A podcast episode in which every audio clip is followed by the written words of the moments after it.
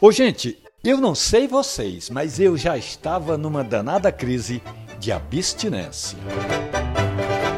Eu estou, de fato, muito feliz. Nunca mais eu tinha escutado a Dilma, a nossa poliglota ex-presidente.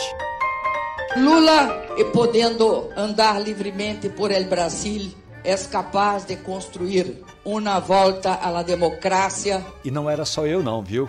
Era do México à Argentina. Permite que de México hasta la Patagônia nós outros nos comuniquemos. Del amor de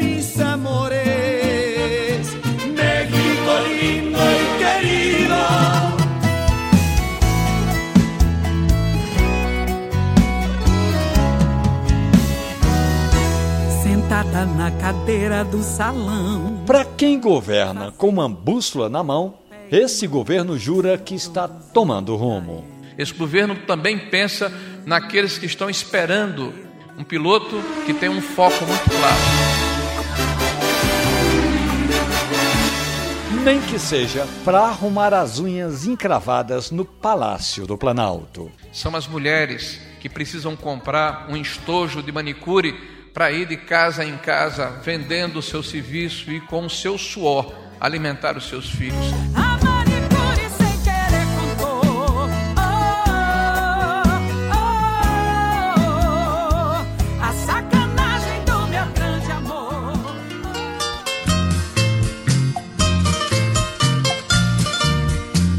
Qualquer dia desse, eu já vejo até uma tropa rompendo a escadaria do Congresso Nacional e cumprimentando os parlamentares. E aí, o diabo está nos detalhes. Quem fala muito dá bom dia a cavalo. Tomando banho na bica. Então, os áulicos, defensores do governo, e eu acredito, deve ser o papel de quem defende réu, tirem concretamente o cavalinho da chuva. Eu perdi o Eu sou Romualdo de Souza e este foi mais um escrachado episódio da Crônica da Política.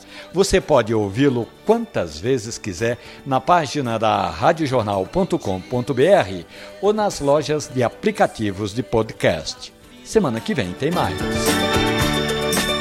Vendo as pedras que choram sozinhas no mesmo lugar.